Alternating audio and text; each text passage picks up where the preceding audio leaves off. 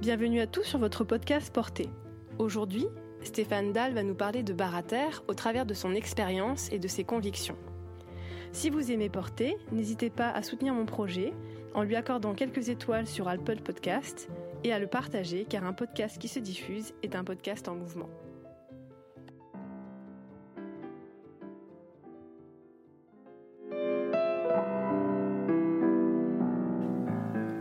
Porter, c'est un podcast sur la danse qui ouvre la porte à une communauté d'individus au parcours très différents, mais qui tous, chacun à leur manière, sont entrés dans le mouvement.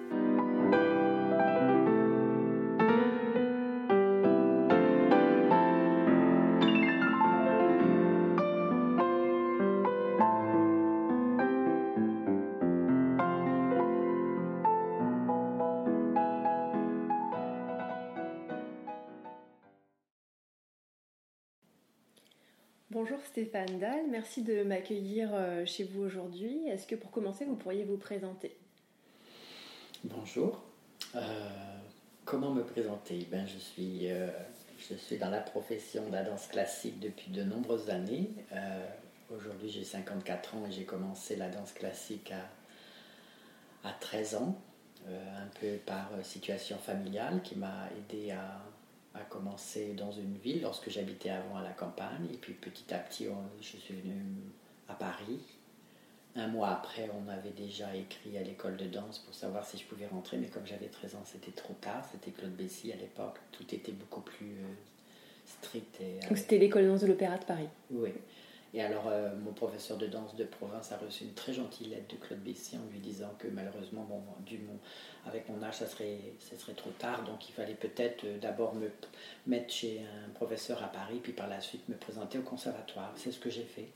J'étais chez Solange Golovine, et puis son, son frère euh, Serge Golovine, qui avait une école à Genève, a été, euh, a été euh, nommé au conservatoire, puis après l'école de danse. Et moi, j'étais, dans ça. Après, en 80, c'était les années 81, je suis rentré au Conservatoire national supérieur de Paris. Et puis après, j'ai passé le, le, concours de Lausanne, ça m'a emmené aux États-Unis. j'ai commencé ma carrière en Allemagne, et puis L'Allemagne, c'était la Suisse, l'Angleterre, euh, les États-Unis, euh, la Hollande. Euh, j'ai toujours voyagé pour ma carrière. puis après, en 2006, j'ai arrêté donc ma, profession de danseur. J'étais aux États-Unis, en Californie, et j'ai commencé à me mettre dans le freelance. Donc j'étais professeur invité, et puis je coachais parfois aussi si on me le demandait. Et puis j'étais invité dans des belles compagnies, dans des centres de danse, dans des écoles de danse. Euh, et puis en 2011, Christophe Pastor, le directeur du Ballet National de Varsovie, avait, je connaissais déjà parce qu'il était danseur au White National Ballet, mais à l'époque, en 2011, il, avait été nommé déjà depuis quelques années euh, directeur et il cherchait un maître de ballet. Donc j'ai accepté la. Ça s'est fait très par hasard. Ça fait vraiment par hasard. En plus, je n'avais pas tellement postulé. Parce qu'il y a eu un anniversaire en, ben, en 2000, 2011, l'anniversaire euh, des anciens danseurs du Het National Ballet. Et on s'est retrouvés, puis comme ça en parlant, il me dit qu'il cherchait un maître de ballet. Et puis une semaine après, il m'a invité. Et voilà. J'ai passé une semaine euh, à Varsovie, j'ai donné des cours. Ils étaient en train de monter le casse-noisette que j'avais moi-même dansé euh, à Amsterdam. La production avait été rachetée aussi pour Varsovie. Donc j'ai pu aider, coacher déjà, et puis bon, ça s'est fait tout de suite. J'ai commencé, je crois, le 1er décembre, et je suis resté 4 ans. Et ensuite, euh, par aussi une autre situation assez, euh, assez amusante, euh, je donnais des cours au Houston Ballet, au Texas, et puis il y avait deux danseurs invités de, de Royal Danish Ballet. Et ils étaient très enthousiastes par mon travail, donc un jour, j'ai reçu un email me dit Stéphane, on cherche un maître de ballet, ça t'intéresserait pas de venir? Alors bon, j'ai postulé. Vous avez repris vos valises et... Non, j'ai postulé d'abord. Il y avait 79 candidatures, c'est ce qu'on m'a dit, et je suis resté le... sur trois. Et à la fin, c'était moi qui avais été choisi. Je suis resté trois ans au Royal Danish. Voilà ma carrière. Et maintenant, vous êtes euh, au ballet du Capitole. Au ballet du Capitole. Mm. Et aujourd'hui, on va parler de Barater. euh, plus particulièrement. Euh, comment vous avez euh, connu cette technique? C'est aussi très amusant. J'étais chez Béjar. En 1989, j'étais danseur chez Béjar. Et on a fait une tournée en Égypte. Et on devait danser ben, au pied de, dans le désert, au pied de Khéops, les grandes pyramides. On était à l'hôtel Oberoi, je m'en souviens très bien. Un hôtel qui avait été construit par une des reines d'Angleterre, la reine Victoria. Euh, quand elle visitait l'Égypte, c'était son hôtel qu'elle avait fait construire pour, euh, pour ses voyages. On avait été, donc on logeait dans ce très bel hôtel. C'était une tournée qui avait été organisée par une, une agence de euh, tourisme belge. À l'époque, Maurice, il était déjà à Lausanne. On était le BBL, c'était le ballet Béjar Lausanne. Et il a fait un ballet spécialement pour l'occasion, Pyramide. Et cette euh, agence de voyage organisait des espèces de, packaging, en fin de compte, euh, des personnes assez aisées qui pouvaient faire non seulement une descente sur le Nil en bateau, mais aussi avoir un spectacle dans le désert avec la compagnie de Maurice Béjart. On arrive là-bas et puis euh, on, commence à avoir une répétition sur scène et puis tous les travailleurs qui finissaient le théâtre en bois dans le désert, ils arrêtent tout parce qu'ils n'avaient jamais été payés on se retrouve à l'Opéra et puis à l'hôtel et puis en fin de compte on nous annonce que le théâtre euh, euh, le, spectacle ne va pas avoir lieu parce que le, celui qui a organisé ça, il, il, il est parti, il est parti en, gardant euh, l'argent de tout ce qu'il avait pu gagner sur cette tournée-là. Donc on n'a pas pu danser dans le, dans le théâtre en bois qui avait été construit dans le désert. Il n'était pas fini. Et Maurice, qui connaissait bien quand même, euh, il a beaucoup de connaissances, puisqu'on était en Suisse. Je ne sais pas si vous connaissez la fondation Migros. Si, si, de nom, oui. Voilà. Donc il a contacté tout de suite, et puis c'est eux qui ont payé. Mais par contre, on devait danser dans le théâtre qui avait été construit par des Japonais en ville, donc couvert. C'était pas du tout la même expérience. Ah. Et pour répondre donc à votre question, comment j'ai commencé la baraterge, et on arrive dans ce théâtre et on commençait à à cause de la nourriture, la tourista, on était tous malades. On avait beau, on n'a pas été tous vaccinés, mais en tout cas on prenait des médicaments et on était malades à cause des bactéries dans la nourriture dont on n'avait pas l'habitude. Et il y avait cette danseuse soliste Florence Flore, on se sentait tellement mal qu'on pouvait même pas faire un cours de danse. Elle me dit Stéphane, viens, on va faire une barre à terre. Alors elle m'a emmené dans un autre studio, puis elle m'a commencé à me montrer des exercices comme ça. Et j'ai vu tout de suite l'effet sur mon corps, même si j'étais malade. Et puis ensuite, on est rentré donc à Lausanne. On a eu peut-être une ou deux semaines pour nous remettre sur pied euh, de libre. Et je suis parti à Paris. J'ai commencé avec Jacqueline Finaert à étudier la barre à terre. Voilà comment j'ai commencé la barre à terre. Il fallait que vous approfondissiez euh, cette découverte en fait. Oui, oui, parce que j'en ai senti tout de suite les bienfaits. Et comment s'est passée votre formation? Vous avez passé beaucoup de temps là-bas? Vous avez À euh, chaque fois que j'avais des jours de libre ou des vacances, je partais à Paris pour étudier la barre à terre. J'en étais devenu fou, complètement passionné. Et c'est resté jusqu'à maintenant, parce que maintenant vous en servez beaucoup, j'imagine. Euh, est-ce que vous utilisez cette technique euh, avec vos danseurs? Avec les danseurs, euh, comment ça se passe? Vous leur enseignez les exercices, vous les encouragez, ils se débrouillent tout seuls, comment il faut Non, bah, au Ballet du Capitole, le, directeur c'est Kader Belarbi, et lui-même à Paris, il a fait beaucoup de barres terre, donc il connaît bien la technique. Et quand j'ai pris cette position, il était très enthousiasmé que je connaisse la technique. Donc de temps en temps, dans, dans certaines saisons, on a la possibilité euh, d'avoir un petit peu moins de, travail dans le ou même pour une reprise de saison aussi, euh, les premiers cours, euh, on les fait en barre à terre. Ça nous aide aussi à, commencer à mettre le, corps en, route pour la saison. Donc souvent c'est comme ça que ça, fonctionne. Et puis là, avec le Covid, il est sûr, c'est sûr que donc on était confinés chez nous et on était sur Zoom avec les danseurs du Capitole pour faire la barre à terre.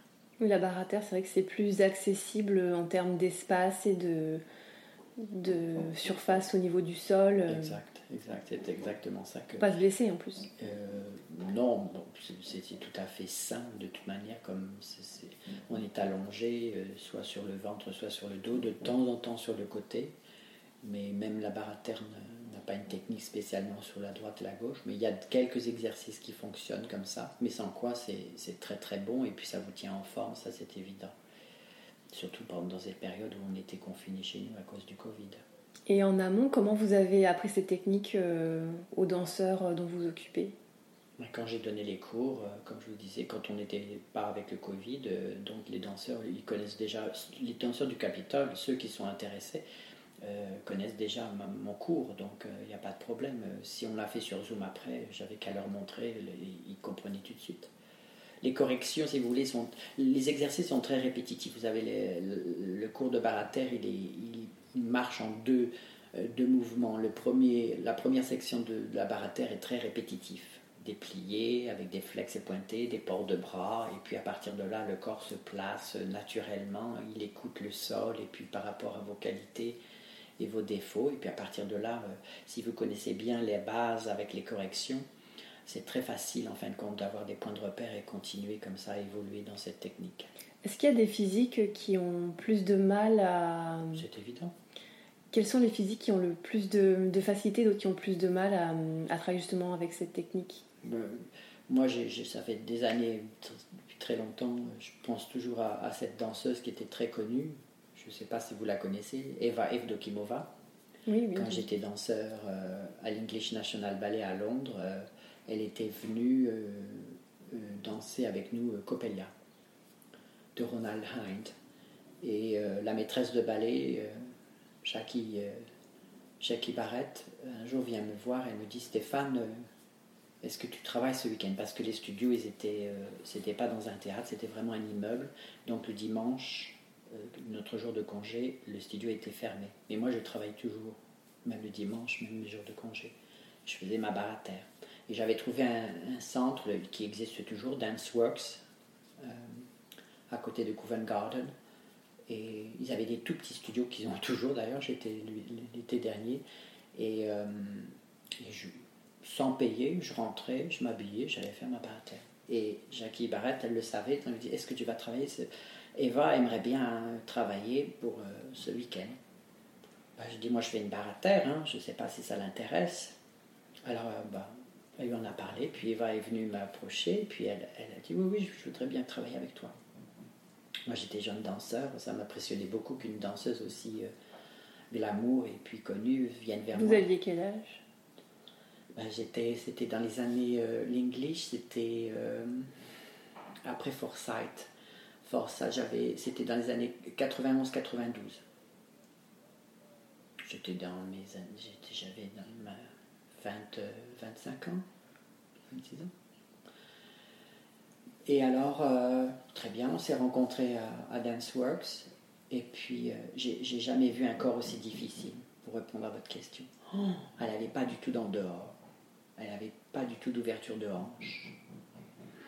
Elle avait des beaux pieds, bon, par la force des choses, je suppose, mais elle avait presque un, corps anti-danse, moi j'aurais dit. Si elle avait été, si elle avait passé une audition pour une école euh, stricte avec tous les critères de la souplesse et puis tout, elle n'aurait jamais, jamais pu danser, jamais été engagée dans des écoles de danse d'aujourd'hui, par exemple.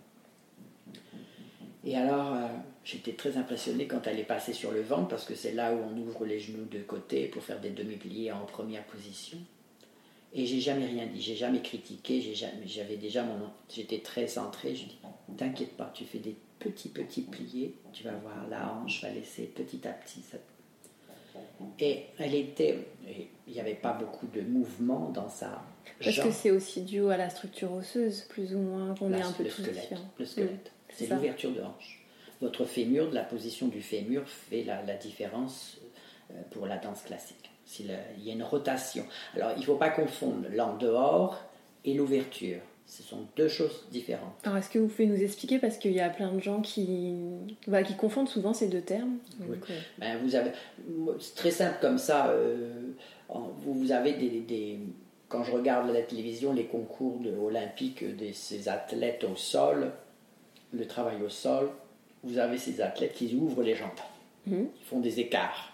Et vous voyez que Bon, c'est très difficile comme ça, avec un enregistrement. Euh, ils sont parallèles en fait. Mais en fin de compte, ils ouvrent les jambes. Ça, c'est de l'ouverture. Mais mhm. ensuite, dans cette ouverture, à partir du fémur, vous avez une rotation qui est possible, qui donne ce qu'on appelle euh, l'en dehors, les profils de jambes. Mon professeur, elle parlait toujours, elle parlait jamais d'en dehors, elle disait les profils de jambes.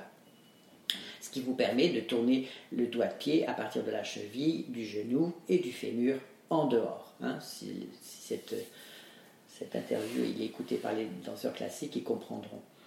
Et donc, pour faire la, la différence, c'est que peut-être qu'elle avait un petit peu d'ouverture, et même, même Eva, j'ai l'impression qu'elle n'avait pas d'ouverture et qu'elle n'avait pas d'en dehors. Mais avec le temps, elle avait appris à écouter son corps et certainement à, faire ce qu'elle pouvait. Mais c'était, elle avait une technique en fait qui était très très forte. Hein. Encore aujourd'hui, vous allez sur Instagram ou sur Facebook, vous voyez des, films de, sa danse et c'est vraiment très très beau ce qu'elle fait. Hein. Elle, a, su se comprendre et faire par rapport à ce que la danse classique lui demandait. Mais dans la profondeur des choses et les choses qui devraient être un petit peu plus, euh, j'allais dire, euh, minutieuses et puis qu'elle se comprenne elle-même, elle, elle avait aucune connaissance. Aucune connaissance. et euh, après, elle était à genoux devant moi. Elle était à genoux. Elle, est partie de là. Elle, moi, c'est le plus bel exemple que j'ai eu de, de, challenge, de difficulté à, comprendre quelqu'un qui, en fin de compte, n'avait pas beaucoup de possibilités physiquement. Et, et après, j'en ai, ai rencontré d'autres, hein, parce qu'il y en a aussi où la danse classique a été tellement forcée dans leur corps qu'il y a presque une distorsion dans leur articulation. Mais euh, ils sont jeunes, ça va encore, mais après, quand, quand ils vieillissent, ces personnes-là vont souffrir énormément, hein, parce que ça n'a pas été bien étudié euh, par rapport à la nature de leur corps. Ça a été obligé, ça a été forcé. Et c'est ça où, tout, où certaines écoles, elles exagèrent de, de former des gens comme ça. C'est-à-dire que l'en dehors, il faut vraiment le penser du haut. Non, bah, bah, bah, pour, la danse pour la, danse classique et pour ce que je découvre avec la parterre, en fin de compte, c'est le centre de la jambe, c'est le genou. C'est le genou. Qui dirige la hanche et les pieds, le bas de jambe et le haut de la jambe. C'est le centre de la jambe. Si vous parlez toujours du fémur, ce qu'on fait toujours dans la plupart des, des professeurs, c'est ça fait bien, on a l'impression que le professeur est... Et en fin de compte, quand je fais les pliés sur le sol dans la barre à terre, moi je parle toujours du péroné. Si vous pensez au péroné qui se qui se tourne en dehors, vous avez tout de suite le plié qui vient par lui-même. Un plié, c'est pas un mouvement de plier tendu le squelette en haut, en bas, avec le pied qui glisse comme ça sur la chaussette ou sur. Ça n'a rien à voir. C'est pas ça du tout. C'est le péroné qu'il faut tourner en dehors et à partir de là, vous allez avoir votre fémur qui sera dans sa possibilité et de la cheville. Donc le doigt de pied, le talon qui part en avant, l'expression et tout ça, c'est pour moi, c'est le genou qui fait toute la chose. J'imagine ceux qui nous écoutent, peut-être il y en a qui ont déjà fait pause et qui se sont allongés par terre pour essayer de tester. et euh, il y a aussi cette. Euh, donc on, parle évidemment du squelette, mais euh, on peut avoir un bon en dehors naturel, mais il faut aussi savoir le tenir. Et s'en servir. Je dis toujours de toute manière, ben, en fin de compte, je suis un bel exemple parce que j'avais une souplesse naturelle j'avais les jambes jusque-là. Je peux vous montrer encore des photos. Euh, les arabesques, c'était, c'était pas un problème. Les secondes, encore moins. Et puis, euh, mais j'étais une victime de cette souplesse. Et c'est quand j'ai commencé la barre à terre où j'ai vu que tout prenait sens. Et en fin de compte, ma, ma souplesse est devenue euh, une forme de qualité. Une victime en quoi? Parce que quand vous êtes trop souple et quand vous êtes un garçon, ça va pas. Il n'y a pas assez de tonicité. Il n'y a pas assez de tonicité, il n'y a pas assez de centre. Le, euh, comme on dit aujourd'hui, le gainage, tout ça, il était très difficile pour moi parce que j'étais très fin, très long et j'avais un mal fou à, à, raisonner à partir du centre, le haut et le bas du corps. Tout ça, c'était, très difficile pour moi. Et bon, j'ai fait de la musculation, j'ai fait toutes les autres techniques, le pilates, j'ai fait du, de l'alexander. Je cherchais une technique qui allait pouvoir amplifier et m'aider et il n'y en avait pas une qui résonnait en moi. Puis un jour, je fais la barre à terre, ça y est, j'ai trouvé. Je suis sorti du premier cours de, de Jacqueline Finaert à Paris. J'ai senti ma, ma colonne vertébrale qui s'était allongée, toutes les vertèbres étaient les unes sur les autres. J'ai senti mon port de tête complètement sur mes deux épaules, lorsqu'avant, j'avais pas du tout cette sensation en sortant d'un cours de danse. Donc il y a une notion de placement en fait. Il y a une notion de, de tout ce qu'il faut pour, pour pouvoir amplifier ce que vous avez besoin dans la danse classique. Parce que quand on parle de barre à terre, euh, il en existe plein des méthodes. La vôtre, ben, c'est laquelle? Ben, Il en existe beaucoup qui ont pris le terme de la barre à terre, mais ce ne sont pas des barres à terre. C'est ce que je dis très franchement, sans avoir à provoquer quoi que ce soit. Ce n'est pas une critique, mais c'est la vérité. Il faut bien connaître l'histoire de Boris Niaziev pour pouvoir comprendre pourquoi ce terme a été trouvé. Quel était le génie de ce monsieur Vous pouvez nous expliquer l'histoire du coup ben, Moi, c'est ce qu'on m'a raconté. C'est une, une histoire qui m'a été racontée par le pianiste Boris Kniaziev. Il faut savoir qu'il est décédé, Boris Kniaziev est décédé en 1975. Moi, j'ai commencé la danse en 1980. Et à Paris, chez Solange Golovine, au 6 avenue 5, le pianiste de Solange était l'ancien pianiste de Boris Kniaziev. Et c'était une soirée où on fêtait l'anniversaire de Solange dans le studio. On avait organisé tout ça, tous ses élèves. Et puis, euh, en parlant bien sûr avec tous les invités, il y avait le pianiste. Et lui, il m'a raconté l'histoire de Boris Kniaziev. Parce que d'abord, il, il avait été euh, son pianiste pendant de nombreuses années. Il me racontait toujours des histoires avec Zizi Jeanmer, parce que c'est elle aussi qui pratique au quotidien. Elle, pendant moi, je l'ai vue chez Jacqueline Finel, Zizi Jeanmer. Elle venait prendre la barre et euh, il me racontait des petites anecdotes. Mais lui, ce qu'il m'a raconté sur l'histoire de Bosniaziev, c'est que c'était un monsieur comme tous les professeurs de danse. Il avait même été maître de ballet à l'Opéra Comique. Après, il a eu un studio à Paris. Puis il a commencé à organiser des spectacles avec des danseurs de, de son école. Et puis par la suite, il a eu euh, un gala d'organiser à Lausanne en 1953. Et en 1954, euh, il a eu des problèmes avec les, les impôts en France parce qu'il ne payait pas ses impôts il n'avait pas été très très clair avec les systèmes qui, euh, des taxes, je ne sais pas ce qui s'est passé. Donc il s'est un petit peu expatrié. Il a eu une proposition à Lausanne, parce qu'il avait une clientèle aussi, euh, certainement des enfants de parents qui étaient à Lausanne. Et donc euh, la ville de Lausanne, et j'en ai vu des articles, hein, c'était un événement quand il a ouvert ce studio pour sa venue à Lausanne. Et on lui a je ne sais pas s'il a trouvé ou si on lui a proposé un bel appartement avec euh, une belle salle. Et le propriétaire, le propriétaire a dit Vous faites ce que vous voulez, mais vous ne mettez pas de trous dans les murs. Vous ne faites pas de trous dans les murs. Ah oui. Ça, c'est le pianiste Théodore Cosma, son pianiste, qui m'a raconté ça.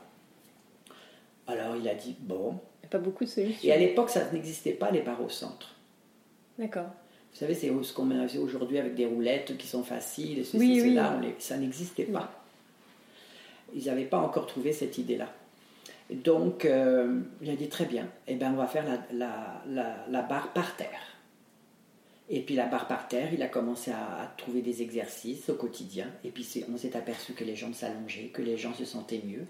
Alors je sais qu'après après cette, ces exercices au sol, de barre par terre, il faisait une barre au centre avant de dans le processus du cours de danse. Donc mm. il réajoutait encore sur les pieds, sur le, centre de gravité, une autre forme de barre qui continuait après dans le cours de danse. C'était des cours qui, qui, étaient très longs en fin de compte. Hein. Et ça a formé toute une génération de professeurs en Suisse après qui ont enseigné. Ben, vous m'en parliez tout à l'heure, Noëlla Wilkelmann, c'était vraiment une personne qui a étudié avec Boris Kantsev en Suisse. Il ne faut pas oublier que la barre à terre, elle est suisse, elle n'est pas française. C'est ce qu'elle m'avait dit quand je prenais ses cours. Voilà. Elle m'avait aussi dit que je serais une très mauvaise prof de barre à terre parce que j'étais, j'avais des facilités que je réfléchissais pas aux difficultés. Ben voilà. Mais ça, bon, c'est. En vieillissant, on récolte des difficultés, donc. Euh, oui, mais bon, c'était son, son, histoire à elle. Mais alors, euh, donc il est resté, euh, je crois, très peu à Lausanne. Après, il a ouvert un studio à Genève, qui a, pendant deux ans, je crois. Un an à Lausanne et deux ans à Genève. Et il faisait parler de lui énormément, parce qu'à l'époque, Gisèle Jean-Mère, elle était restée à Paris, mais elle a eu un accident de tendon d'Achille dans un cours de danse. Et donc elle est descendue à Lausanne pour se remettre en forme. Et tous les danseurs euh, qui voulaient travailler avec Boris descendaient à Lausanne. Il y avait toute euh, cette euh, génération, et puis il y avait un festival qui était très connu aussi à Lausanne, des grandes compagnies qui venaient chaque année, et ça, ça amplifiait un petit peu la rumeur comme quoi Boris Kniaziev, c'était intéressant de venir à, à, Lausanne parce que Boris Kniaziev donnait des cours à Lausanne. Ensuite, il est parti en Argentine. Bon, quelle période Est-ce qu'il est parti d'abord en Bulgarie, en Argentine d'abord Je ne sais pas. Il a donné des cours au Chili. Il était à Hambourg pendant longtemps aussi.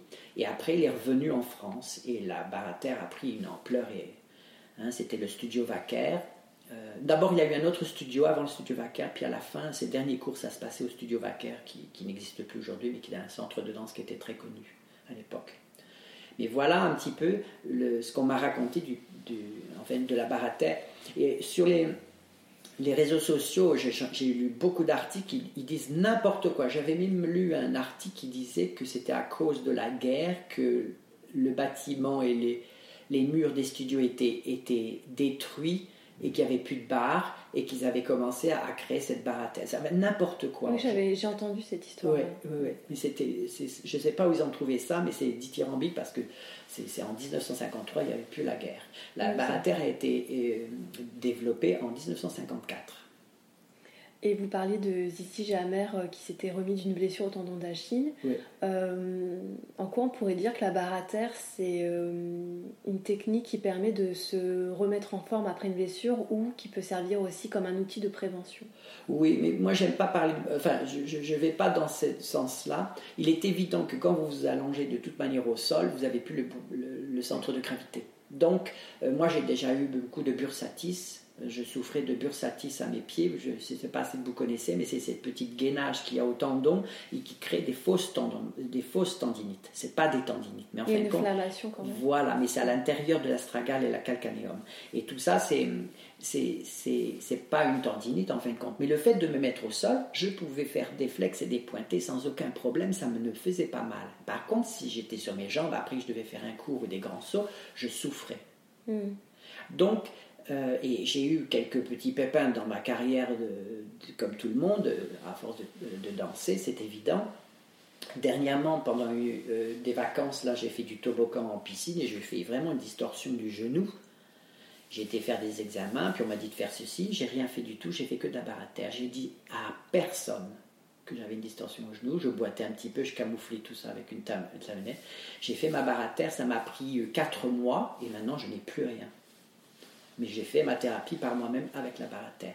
Bien sûr que toute, toute, technique, de toute manière, qui, euh, euh, a une, base qui est tellement saine à partir justement du, centre, le, hara, comme on dit dans, au Japon, euh, c'est vraiment le centre qui, qui un peu communique entre le haut et le bas du corps, aura un effet thérapeutique. Et la, la, barre à terre remplit de toute manière cette définition sans aucun problème. Mais vous dire que euh, faites de la barre à terre pour un acte, non, ça je ne sais pas. Il y a peut-être certains problèmes physiques, euh, des accidents où la, la, barre à terre ne rentrera pas dans cette euh, partie thérapeutique. Il y aura d'autres techniques ou un, un physio ou un ostéopathe qui devra faire ce travail. oui, de toute façon. Je ne veux pas rentrer si vous voulez. Moi, on m'a dit beaucoup de bien. Je pourrais en parler des bienfaits de la barre à terre. Il y avait des gens qui avaient des mal de dos qui sont des je ne sais pas pourquoi quand on vient à la barre à terre, ça nous fait du bien. Ça, je sais que On sait que quand on a mal au dos, si on fait rien, euh, ça s'arrange pas de toute façon. Exactement. Mm. Qu'il faut travailler la sangle abdominale de toute façon, et en barre à terre, on est obligé de le faire. Voilà. Mm. Et euh, par rapport à des exercices plus spécifiques, euh, quand on, est-ce qu'en barre à terre, on, travaille aussi les, bras, les ports de bras? Il n'y a que ça. Il n'y a que ça. Oui. Euh, moi, euh, bon, il y a, la coordination entre le haut du corps et le bas du corps. C'est pour ça que je préfère la barre à terre de Brosniaziev parce que justement, il y a les ports de bras classiques. Dans les autres techniques, qui, on en a parlé tout à l'heure, euh, qui ont donc intitulé leurs exercices au sol la barre à terre, ce n'est pas de la barre à terre parce qu'elle n'est pas de toute manière inspirée par le cours de danse. Oh, j'ai pris des cours de terre à New York avec une personne qui a une technique qui appelle ça la terre. En fin de compte, c'est basé sur le yoga ou les exercices de gymnastique, mais ce n'est pas de la terre, où ça devient complètement thérapeutique. Euh, il n'y a pas les ports de bras de la, et puis le placement du petit doigt dans, dans un port de bras, tout ça, ça rentre il a vraiment créé quelque chose qu'il ne pouvait pas euh, dans son studio à Lausanne. Il a vraiment euh, créé quelque chose qui pouvait vraiment amplifier euh, le cours de danse, mais dans la danse classique. Et par rapport aux arabesques aussi, est-ce qu'il y a des... Mais les arabesques, les secondes, les quatrièmes devant, tout ça, ça, fait partie de la souplesse que la barre à terre aussi apporte. Et quand je dis souplesse, ce n'est pas une... Souvent, je dis toujours, il y a toujours cette souplesse stupide. Vous voyez les danseurs qui ouvrent les jambes comme ça, puis qui restent au bord du mur à s'écarter comme ça. La barre à terre n'est pas du tout dans ce style-là. Il faut bien connaître les, la, technique de la barre à terre pour, euh, pour justement euh, connaître son fondement. Mais elle ne vous écarte pas stupidement. Et c'est, pas, pas juste pour la photo. Non, c'est pas ça, mais bon, la photo est importante aussi dans la danse classique. C'est joli d'avoir une belle photo avec des jambes euh, qui sont bien tendues et des beaux genoux et puis un joli port de bras dans le saut. Ça, c'est très important. La photo est importante. Mais elle rentre dans l'art aussi. Mais ce que je veux dire, c'est que la barre à terre n'affaiblit pas. Elle rentre pas dans un esthétisme euh, gratuit et puis euh, facile. Non, elle est basée sur des, vraiment des critères qui sont vraiment spécifiques profond et qui amplifie après votre danse quand vous avez une variation à faire. Moi, j'ai bien vu les derniers temps de ma carrière, mais la manière dont je déroulais le pied, où je posais, je ne sais pas pourquoi, mais il y avait quelque chose qui était, qui était différent, complètement différent. C'était, je transcendais le, mouvement. C'est sans prétention, hein. je ne suis pas en train de me faire des... Mais je ressentais quelque chose, c'était une connexion, c'était une connexion intérieure que j'avais découvert grâce à la terre ça amplifié plus que la danse classique, que simplement prendre un cours de danse. Ça, j'en suis persuadé. Et je faisais pas 36 pirouettes, je sautais pas au plafond comme Baryshnikov. Non, tout était très pur. Je faisais que 4 pirouettes, mais je pouvais rester en équilibre. Je, faisais des. Je sais pas comment vous expliquer. C'est, tout était facile, plaisant et puis harmonieux. Peut-être que les choses étaient à leur place. Mais c'était pas simplement physique. Parce y quand vous, êtes à la barre à terre euh, face au sol, quand vous êtes sur le ventre, vous, devez, vous pouvez même fermer les yeux. Moi, j'aime beaucoup faire ma barre à terre en fermant les yeux parce que j'ai l'impression de rentrer dans une forme de profondeur qui me fait justement approfondir le mouvement. L'expression du mouvement, il devient vraiment une connexion euh, spirituelle. C'est ça qui est important à savoir. Pour moi, la barre à terre, c'est une forme de concentration qui vous amplifie dans ce que vous êtes. Et dans les autres techniques, j'en vois plein. Il y, en a encore d'autres nouvelles qui se développent aujourd'hui. Euh, pour moi, ça bouge, ça bouge. C'est pas pareil. Quand ça bouge, pour moi, c'est, ça me paraît suspect. C'est, plus euh, des critères euh, physiques en fin de compte. Voilà, c'est ça. C'est pas du tout la même concentration. Puis il n'y a pas la musique. Ou alors, s'ils prennent des musiques, c'est pas du tout. Maintenant, j'ai vu même des gens qui faisaient la barre à terre avec du boom boom et puis de la techno. Et pour l'ambiance. Mais oui, mais c'est, ça. C'est pas on ne peut pas trouver ce fondement euh, d'harmonie et d'intériorisme avec des musiques qui sont persécutées avec un, accent comme ça, du boom boom. Non, ça, je ne pourrais pas jamais faire ma baratère avec des musiques modernes, ça c'est sûr.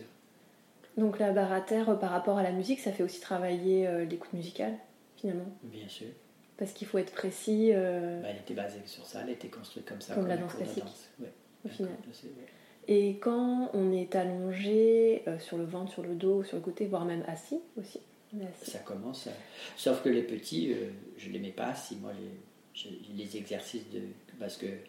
Il y a une chose dont on parlera peut-être tout à l'heure, mais c'est les niveaux des cours de danse. on peut en parler maintenant si vous voulez. Ben, la chose que j'ai que j'ai pas apprise et j'ai jamais vu de professeur aussi. Bon, euh, peut-être que Noëlla Wilkelman elle faisait ensuite. Moi, j'ai jamais vu ça. J'avais aussi, euh, quand j'avais dansé à Bonn avec Peter Van Dyke, qui connaissait bien Boris Kniaziev, et il faisait aussi le début de la saison, on commençait au sol, c'était les exercices qu'il avait appris avec Boris Kniaziev. C'était aussi un élève de Boris Kniaziev, euh, Peter Van Dyke. Et euh, c'est tous ces professeurs qui enseignent la, la barre aujourd'hui, ils travaillent plus ou moins dans des centres. Je ne connais pas une école de danse, j'allais dire, instituée, gouvernementale, qui a la barre à terre. Je sais qu'elle a été. J'ai un document, un livre où euh, la préface et euh, je l'ai sur mon ordinateur. Je ne l'ai pas jamais fait imprimer parce que c'est très gros, mais la préface est, d'un ancien directeur de l'école de danse du Royal Ballet à Londres. Donc je pense que pendant quelques temps, dans les années peut-être 60 ou peut-être 70, je ne sais pas, mais le Royal Ballet à Londres a dû avoir la barre à terre de Boris Kniaziev. Je sais que la Vaganova, oui. ils ont la barre à terre, mais quand je regarde la technique, je ne comprends pas comment d'abord ils l'ont eu. Ça, c'est très intéressant. Bon, on se pique les uns les autres les techniques, mais Boris Nassiev n'a jamais enseigné en russe et il est parti en, pendant la Révolution en, 1900. On dit, il, y a, il y a différentes dates. Moi, j'ai 1919 ou 1923, il est parti de la Russie. La danse a toujours été un peu mondialisée, on voit les allers-retours. Euh, non, mais à l'époque, il, a quitté à cause de la Révolution, c'était pas pareil. Il n'est pas retourné après. Ils partaient tous de la Russie à Il y a peut-être de ses élèves qui sont. Non, je, pense que dans les années 70 ou dans les années. Euh, il y a eu certainement certains danseurs russes qui ont appris, quand ils venaient en tournée, le Bolshoi ou mm. même à l'époque c'était le Kirov euh, maintenant, c'est le Marinsky. Mais certainement qu'il y a eu certainement danseurs qui ont pris des cours de barater en Occident et qui ont ramené ça après. mais elle a été ramenée, mais Boris Nassiev n'a jamais. Euh, il a été en Bulgarie, ça c'est vrai c'est un petit peu l'Est aussi. Ça se rapproche. Ça se rapproche. Mais est-ce que c'est monté jusqu'à Saint-Pétersbourg après? Bref, moi j'ai une vidéo de l'école de danse de Vaganova où ils enseignent et ça n'a rien à voir. Bon, je sais que Jacqueline Finaert, elle en a fait un petit peu un topo. Elle a sélectionné certains exercices qui étaient un petit peu trop gymnastiques à son goût. Je sais qu'elle a, elle a fait beaucoup plus de répétitions que Bosnaziev. C'était peut-être des plus petits exercices, mais en quantité. Elle, elle a centré ça un petit peu plus. Et. Euh, euh, je sais que euh, Noëlla Wilkelmann et, Jacqueline Finanert se connaissaient et je sais que Jacqueline m'avait dit qu'un jour elle était venue voir son cours et elle avait trouvé très différent. Et je sais que Boris Naziev, à chaque fois qu'il allait dans un pays, il développait quelque chose d'autre. Donc tout ça c'est très intéressant. Il évoluait aussi. Hein. Exactement, certainement. Donc tout ça c'est très intéressant. Mais quand je vois la, la baraterre par exemple, puisque on, on parlait des niveaux et, ceci et cela. Elle est faite pour les petits à Saint-Pétersbourg mhm. et euh, il y a des exercices que je ne ferai pas. En tant que professeur et avec ma conscience de, de connaissances, j'allais dire. Euh, Même sur des enfants ultra sélectionnés? Non, anatomique simplement. Ce n'est pas le mhm. fait qu'ils soient sélectionnés, qu'ils soient très souples et qu'ils soient très talentueux. C'est simplement, je trouve qu'ils ne placent pas bien justement le mhm. dos. je, trouve qu'il y, y, a. Ça, c'est une critique, je suis désolée d'être honnête mais je vois certains exercices que moi je ne donnerai pas et que je n'ai pas appris avec la baratère de Bosniaziev. Est-ce qu'ils ont été rajoutés après? Je ne sais pas. Mais il y a des choses pour moi qui sont plutôt. Euh, qui abîmeraient plutôt le corps que de l'amplifier et le développer. C'est ça que je veux dire. Oui, parce qu'on sait que quand on forme euh, un enfant et un, un jeune, même euh, plus jeune, un adolescent, c'est pour une carrière plus longue qu'un gymnaste. Un danseur danse jusqu'à la quarantaine avec un peu de chance alors que les gymnastes, ils s'arrêtent beaucoup plus tôt. Oui, euh, tout ça, c'est... on essaie de ne pas abîmer les gens, c'est vrai que... Mais pour revenir à notre thème de, des niveaux, euh, donc je disais que la plupart des professeurs, à part justement euh, les, écoles de danse comme le Royal Ballet ou peut-être celle de Saint-Pétersbourg, je sais qu'au Bolshoi, ils ont une forme de barater aussi. Euh, j'avais été contacté derrière, dernièrement euh, et félicité par une des danseuses, euh, Obatsova, que vous connaissez peut-être du Bolshoi, et qui m'avait dit Oh, mais moi j'ai appris la barater par ma maman, c'est très similaire à ce que tu fais. Elle m'avait envoyé un, message sur Facebook, on a chatté un petit peu sur Facebook, c'était très amusant. Et elle a mes DVD en plus. Donc c'était très intéressant de parler avec elle. Mais ce que je voulais dire, c'est que j'ai jamais rencontré de, danse, de, barater qui avaient les niveaux pour les petits, les moyens, les intermédiaires et puis euh, jusqu'au niveau avancé. Et quand je l'ai appris, je notais toujours les exercices. Et j'ai même enregistré les cours musicaux. J'avais mon petit enregistreur comme ça, que je mettais dans mon sac, à côté du pianiste. Et comme ça, j'ai gardé aussi tous les tempos. Parce que la musicalité est très importante. Et puis quand j'ai arrêté la danse en 2006, j'étais au Ballet Saint-Rosé en Californie, en Silicon Valley. Et euh, j'avais rien dit, bien sûr, que j'allais. Mais je savais que j'allais arrêter. Donc j'ai commencé à enregistrer mes cours en vidéo. Et ce qu'on faisait, c'est que on gardait la même classe pendant une semaine.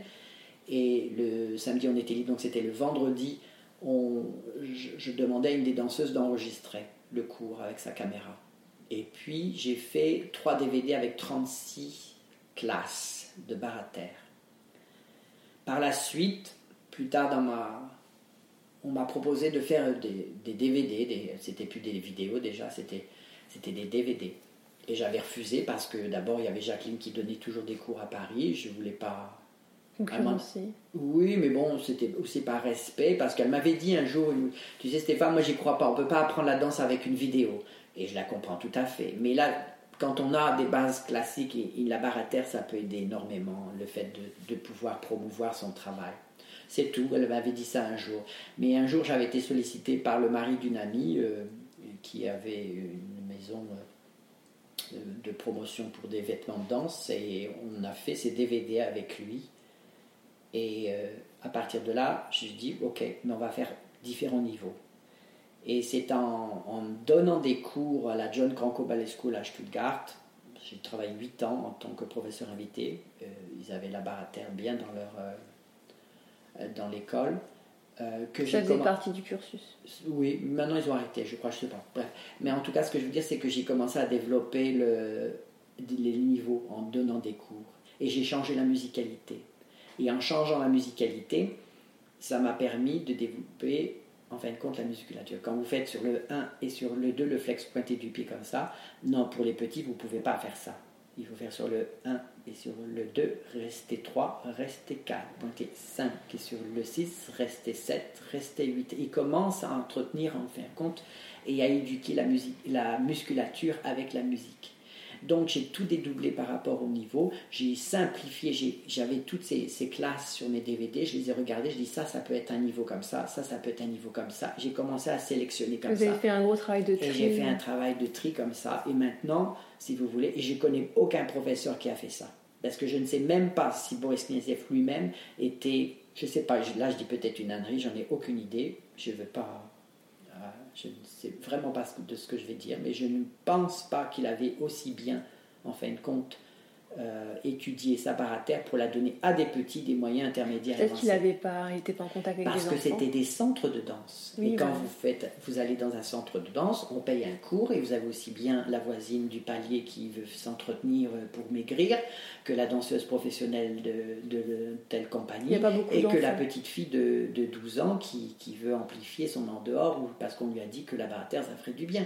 Oui, tout Donc il y avait mélangé tout était mélangé. Ça faisait une, classe qui était globale avec des, niveaux qui ne ressemblaient à rien. Et c'est comme ça, moi aussi, hein, chez Jacqueline Finaert, elle avait trois cours par jour. Et ben les trois cours, ils étaient similaires avec des gens de différents niveaux, de différents styles. Vous avez aussi bien les danseurs de contemporain que la danseuse du Lido euh, qui a fini son spectacle à 1h du matin qui prend le cours à midi, et ceci et cela. C'était comme ça les cours de danse. Et moi, j'ai sélectionné comme ça, et j'ai même rajouté deux petites choses avec des musicalités pour les ports de bras, les dissocier avec les jambes avant de les mettre ensemble, parce que vous apprenez pas tout d'un coup comme ça à une petite, fille ou un petit garçon euh, de, de, 12 ans, euh, lorsqu'ils n'ont pas encore du tout. Donc, encore tout à l'heure, je vous disais, la barre à terre, euh, pour les petits, je la commence pas assis, ils peuvent pas tenir la colonne vertébrale assis le dos il est arrondi, ils ont un mal fou, ils se cherchent, ça vacille de tous côtés. Non. la seule période de la vie d'un enfant où ils tiennent vraiment très très bien assis, c'est quand ils commencent à s'asseoir et qu'ils sont euh, super droits sur les ischios. Et après, ça se perd quand ils Oui, mais ça, un enfant, euh, un enfant de 12 ans ou 13 ans, il peut s'asseoir sur une chaise bien droite, ça, c'est pas un problème. mais après, vous avez le mouvement qui rentre en jeu il y a la croissance en plus. En plus. Il y en a qui grandissent très vite. aussi à 12 ans. Donc tout ça, ça se respecte avec le temps. Et quand je commence les cours de danse avec les, les plus jeunes, je les mets allongés, mais je ne les mets pas assis. La position assise, elle vient bien après. Elle est réservée aux avancées. Et puis je vois de toute manière avec le, avec le, le professionnalisme, je vois si un enfant il, est, il a vraiment grandi dans la barre à terre et qu'il peut maintenant s'asseoir, on peut commencer en position assise. Est-ce que des fois il y a des allers-retours euh, en sachant que voilà, on commence avec un enfant parce qu'ils n'ont pas toutes des croissances identiques à des âges. Euh, euh, parce que la puberté, ça, s'étend, c'est une période en fait. Est-ce que des fois on est obligé de faire des retours en arrière parce que tout d'un coup, hop, une petite qui a 12-13 ans, elle a pris 10 cm et est-ce qu'on des fois on est obligé de faire des allers-retours comme ça? J'ai pas rencontré, rencontré dans ma carrière en tant que professeur ce genre de situation, mais je faut toujours s'adapter Je pense que de toute manière, la barre à terre, c'est une forme d'écoute sur soi-même et il viendrait de soi de faire très attention à une petite fille ou à un garçon qui n'est pas encore. Les garçons sont beaucoup plus en retard que les filles de toute manière dans la barre à terre. C'est encore plus flagrant avec la barre à terre que dans la vie ou dans les. Ah bon? ah, C'est vrai? ah Pourquoi? C'est une forme de différence, euh, je ne veux pas dire de maturité, mais les garçons sont, oui, ils sont plus tardivement, ils se développent plus tardivement. Et puis, ils, n'ont pas la, même recherche de la précision. Mais est-ce que aussi la barre c'est une question de précision dans le mouvement. Et ça, pour les garçons, c'est difficile. Moi, j'ai pas eu ce problème-là, mais je sais qu'il y avait des danseurs. Euh, après, dans les vestiaires, quand ils en parlaient, ils me posaient des questions. Mais pourquoi tati, tata, Et je voyais bien qu'en fait, ils ne captaient pas du tout. C'était c'est une question de, de, Oui, il faut avoir une recherche dans le mouvement, si vous voulez. Moi, j'étais pas intéressé à faire des, des révoltades ou des cabrioles, ceci, des, ça. De toute manière, c'était pas mon style de danse. Moi, j'étais quelqu'un de très long, de, de beaucoup plus esthétique, avec une danse qui était très planée. Je faisais faire deux tours arabesques, à rester, des trucs comme ça. Oui, ça, c'était mon style. Mais la barre à terre, euh, ça allait dans ce sens-là, si vous voulez. Mais c'était pas l'école cubaine avec leurs trucs, leurs les explosions, les, grands cirques et tout ça. Non, c'était pas, ça du tout. Et euh, quand vous avez des danseurs en face de vous, est-ce que vous leur conseillez une, une, un planning, on va dire, euh, il faut avoir au moins une fois par semaine ou tous les jours ou les laissez libres de choisir en fonction de. Enfin, vous les conseillez comment par rapport à la fréquence? Ben, c'est, ça...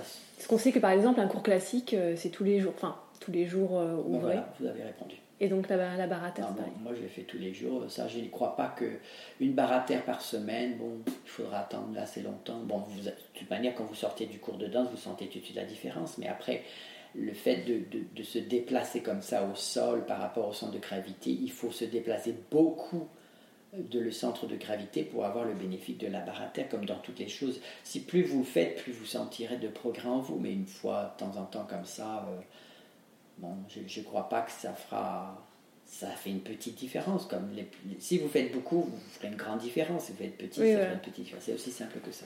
Et moi, je ne commençais pas mon cours de danse dans les compagnies sans ma barre à terre. Je venais toujours euh, à 9h du matin, je faisais ma barre à terre. La barre avant la barre, c'est ça, ah, La barre à terre avant le cours de danse. Et en général, le professionnel prend son cours de danse comme un échauffement. Mais moi, ça m'est jamais arrivé. Je connais. Je connais pas l'échauffement. L'échauffement, c'est avant un spectacle. Oui, je faisais ma barre à terre avant, pour répondre à une de vos questions que vous m'avez envoyée. Euh, euh, la barre à terre, je la faisais avant le spectacle. Ça, ça me chauffait, oui. Ça me préparait. Ça me concentrait, ça me préparait. J'étais bien dans mon costume, sur scène. Donc pour vous, le corps, euh, enfin, vous échauffiez avec la barre à terre et le cours en lui-même vous servait à travailler les difficultés techniques. Complètement. Donc vous étiez à 100% dès les, les, premiers exercices de la barre. Ben, je voyais tout de suite que les gens, quand ils se mettent au premier exercice, ça peine parce qu'ils sont pas encore dans, dans le muscle, il répond pas. Moi, ça sortit tout de suite, hop, flex pointé, papa, papa, demi-plié, tendu, ça y est, c'était, rangé, on, on, passait à autre chose. Mais bon, pour certains, c'était, il fallait que ça, décoincer les articulations, à me mettre un petit peu d'huile. Enfin, je voyais tout Je me souviens, je me souviens d'une maîtresse de T'as fait ta barre à terre, hein, Stéphane Elle me disait, ben, je dis oui. Elle voyait tout de suite que comment je commençais le cours. C'était pas pareil. Sur les chapeaux de roue, en fait. Ben non, mais je, je pouvais rentrer à fond dans le mouvement, dans l'exercice. Lorsque les autres, ils, commençaient seulement à, se réveiller. Ça, ça demande une grande discipline, je pense que. Bah, ça, quand on est passionné, c'est plus. Euh, c'est fou, hein, c'est et j'ai une question aussi, euh, comment on, passe de cette station euh, au sol à tout ce qui est du coup euh, debout? Comment on retrouve ses appuis? Comment Naturellement. C'est juste la suite en fait. Je sais pas.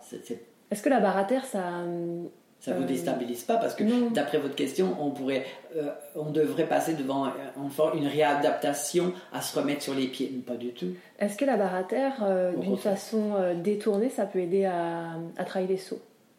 Mais bien sûr, quand vous faites ces flex et pointés. J'avais une danseuse, elle s'appelait Constance.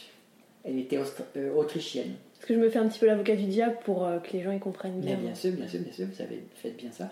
Et cette danseuse, elle n'avait pas de saut du tout. Elle était, elle, et elle venait faire la barre à terre. Tous les gens disaient Stéphane, tu peux pas t'imaginer. Finalement, maintenant, je peux commencer. il y avait aussi Ina Dorofeva, c'était la femme de Vadim Pissarev. On était ensemble à Düsseldorf, on avait dansé ensemble. Très bons amis. Et elle n'avait pas du tout de saut non plus, Ina. Et eh bien, elle la faisait le, matin, avant le cours de la compagnie, elle faisait la barre à terre. Et puis Vadim, son mari, qui était danseur aussi, me disait Tu peux pas t'imaginer, elle est complètement passionnée. Elle refait le soir une barre à terre et parce qu'elle commençait à développer son saut. Ah Ce sont les deux danseuses euh, spécifiques qui m'avaient dit Stéphane, c'est fou parce qu'il y a tellement de flex et de pointés en répétition que ça définitivement euh, muscle la, les fléchisseurs des orteils. Et puis la cheville, surtout la cheville, elle tient bien le pied et à partir de là vous avez une connexion jusqu'au genou puis du jusqu'au centre du corps. Donc Quand les vous- pirouettes aussi alors Ah mais, mais c'est pas que les pirouettes, c'est pas que les sauts, c'est tout, c'est tout, Tout. c'est tout ce qui conforme la danse classique dans tout son mouvement, dans toute sa technique, dans toute son tout ça, ça fait un tout. C'est pas simplement euh, la terre ne fait pas simplement la souplesse. On, on pourrait imaginer que la terre c'est pour la souplesse ou pour se chauffer. Non, c'est pas ça du tout. C'est un cours où vous développez tout ce que vous êtes en tant que danseur. Parce qu'il y a aussi pas mal de croisements, euh, donc euh, la batterie. Mais il y a la petite batterie au sol. Oui. Il y a tout. Je fais la petite batterie au sol. Et Les euh, cabrioles. carré- oui, les carrioles. les entrechats et tout ça.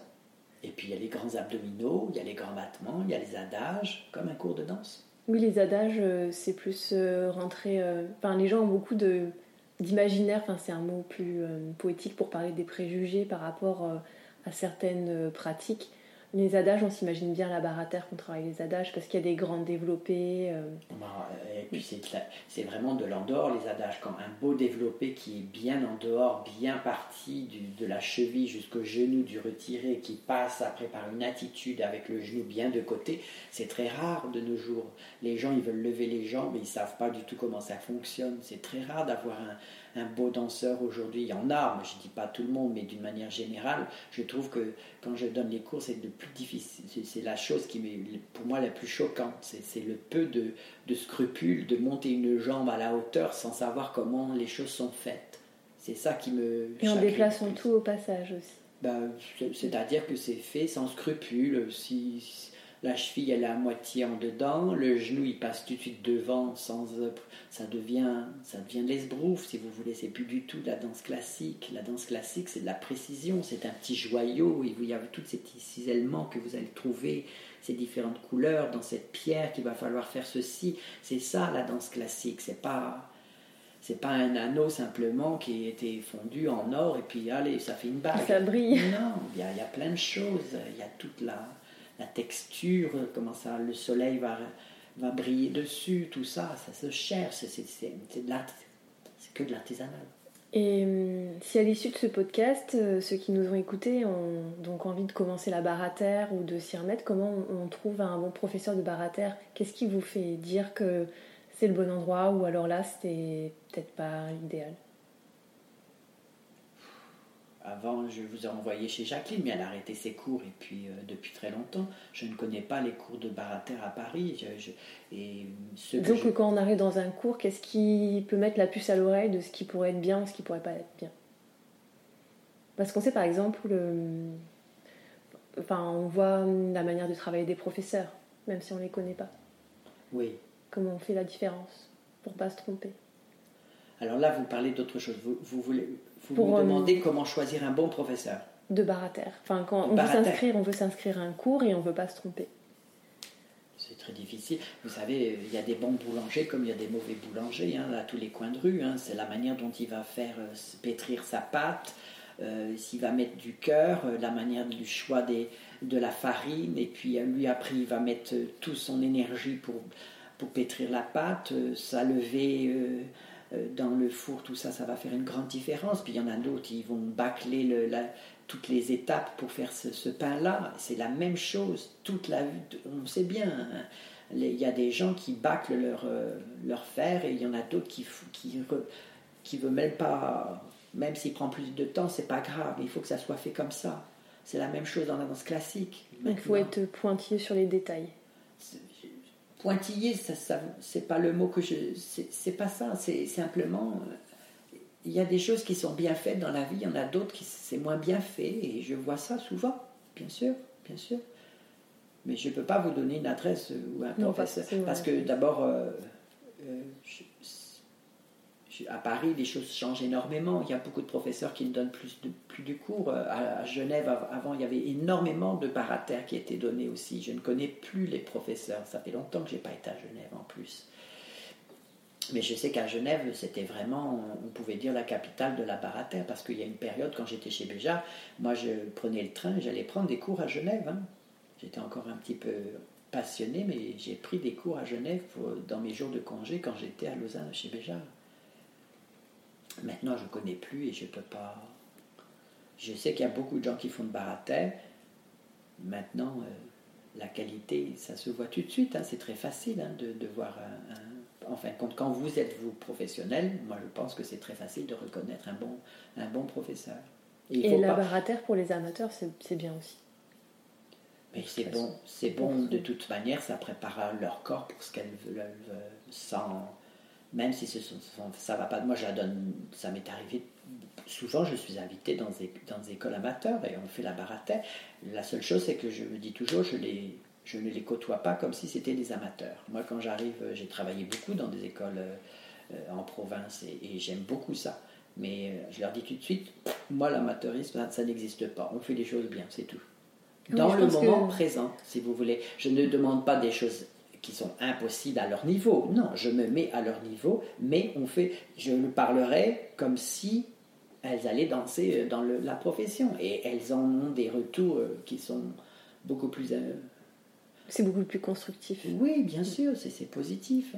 J'avais, il y a bien des années, une école de danse à Saint-Quentin de Catherine Petit. Elle m'avait demandé de, de, les coacher pour Paquita. C'était pas la terre, mais ça pour vous demander, donner un petit peu la, signature de mon travail. Et bon, j'étais disponible, donc j'ai dit oui, je viendrai à, telle période et tout. Et puis on a commencé à, travailler. Moi j'ai travaillé, je dis dos au miroir, c'est-à-dire sans, sans, se regarder dans le... Et puis euh, j'ai commencé à, à, nettoyer ce qu'elles savaient déjà, mais comme si elles étaient des professionnels. Je dis, on ne se regarde pas, ça c'est sur le 2, ça c'est sur le 3, sur le 4, l'attitude sur 5, on développait sur le 6. Vous restez 7, pointez 8, fermez la cinquième, c'est tout. Et tant que c'était pas, tant que c'était pas en musique, on recommençait. Et puis euh, le spectacle arrive.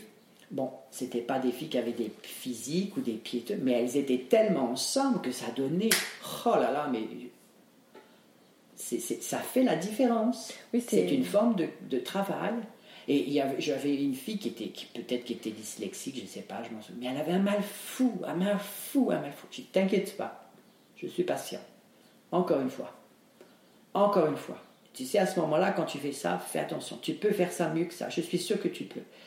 Et jamais j'ai crié, jamais j'ai dû. Non, je disais encore une fois, il faut que tu. C'est comme une belle écriture. Tu fais des belles boucles, tu fais une ligne de belle boucle, encore une fois, c'est par la répétition que tu vas y arriver. Oui, il y a beaucoup d'écoles euh, non professionnelles où il y a, la majorité des élèves pensent que le travail est fini quand ils savent, euh, quand ils ont mémorisé les pas. Et en fait, ils n'ont pas toujours conscience que c'est à partir du moment où on a mémorisé les pas qu'on peut commencer à travailler. Oui, oui, voilà. Après, il y a d'autres étapes. Mais ce que je voulais finir dans cette histoire, c'est qu'il y a eu des parents de ces jeunes filles qui sont venues me voir après le spectacle. Je me souviens, c'était au foyer, c'était euh, à l'entraque. Elle dit, vous ne pouvez pas savoir le travail que vous avez fait sur, nos enfants, même dans leurs études scolaires, on voit la différence dans la concentration. Mais ça, c'est le plus beau compliment qu'on m'ait jamais donné. C'est vrai, c'est vrai. Parce que si j'avais réussi pour des enfants comme ça, qui n'allaient pas danser professionnellement, mais à leur donner quelque chose à travers la danse classique, pour moi, je suis aux anges et j'ai réussi mon, mon chemin sur la vie, sur la terre. Et merci, on va finir sur ces belles paroles. Merci beaucoup Stéphane d'avoir euh, répondu à mes questions. Merci, merci, c'est gentil.